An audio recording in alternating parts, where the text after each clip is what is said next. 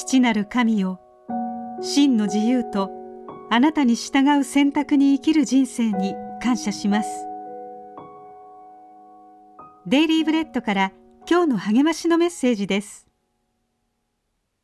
今日の聖書の御言葉。神である主は人に命じられた。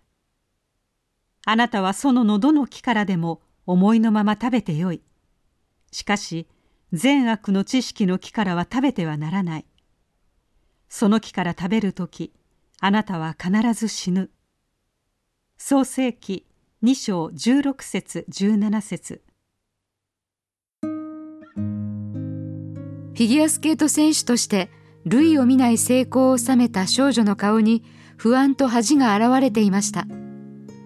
2022年の東京オリンピックを控え、一連の好成績により金メダル獲得を確実視されていたのに体内から禁止薬物が検出されたのです。絶大な期待と豪々たる非難の重圧でフリーの演技では何度も転倒し勝利もメダルも逃しました。表情での自由と創造性は規則違反への非難に破壊されてしまいました。自由意志を実現させるためには従うことが不可欠だと神は当初から人に教えられました。不従順はアダムとエバそして私たちすべてに惨憺たる結果をもたらしました。逆らう必要などなかったのです。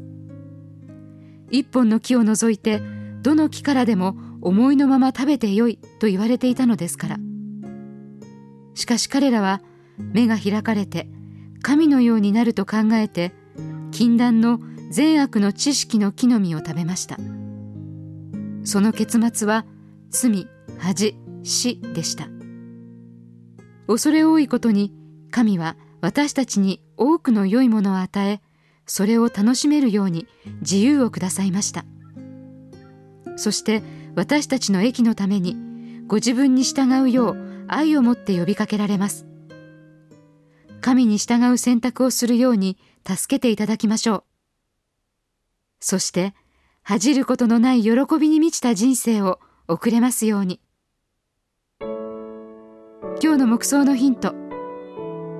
自由は世の中でどう定義されていますか？神や神の道に従うことが究極的な自由というのはなぜですか？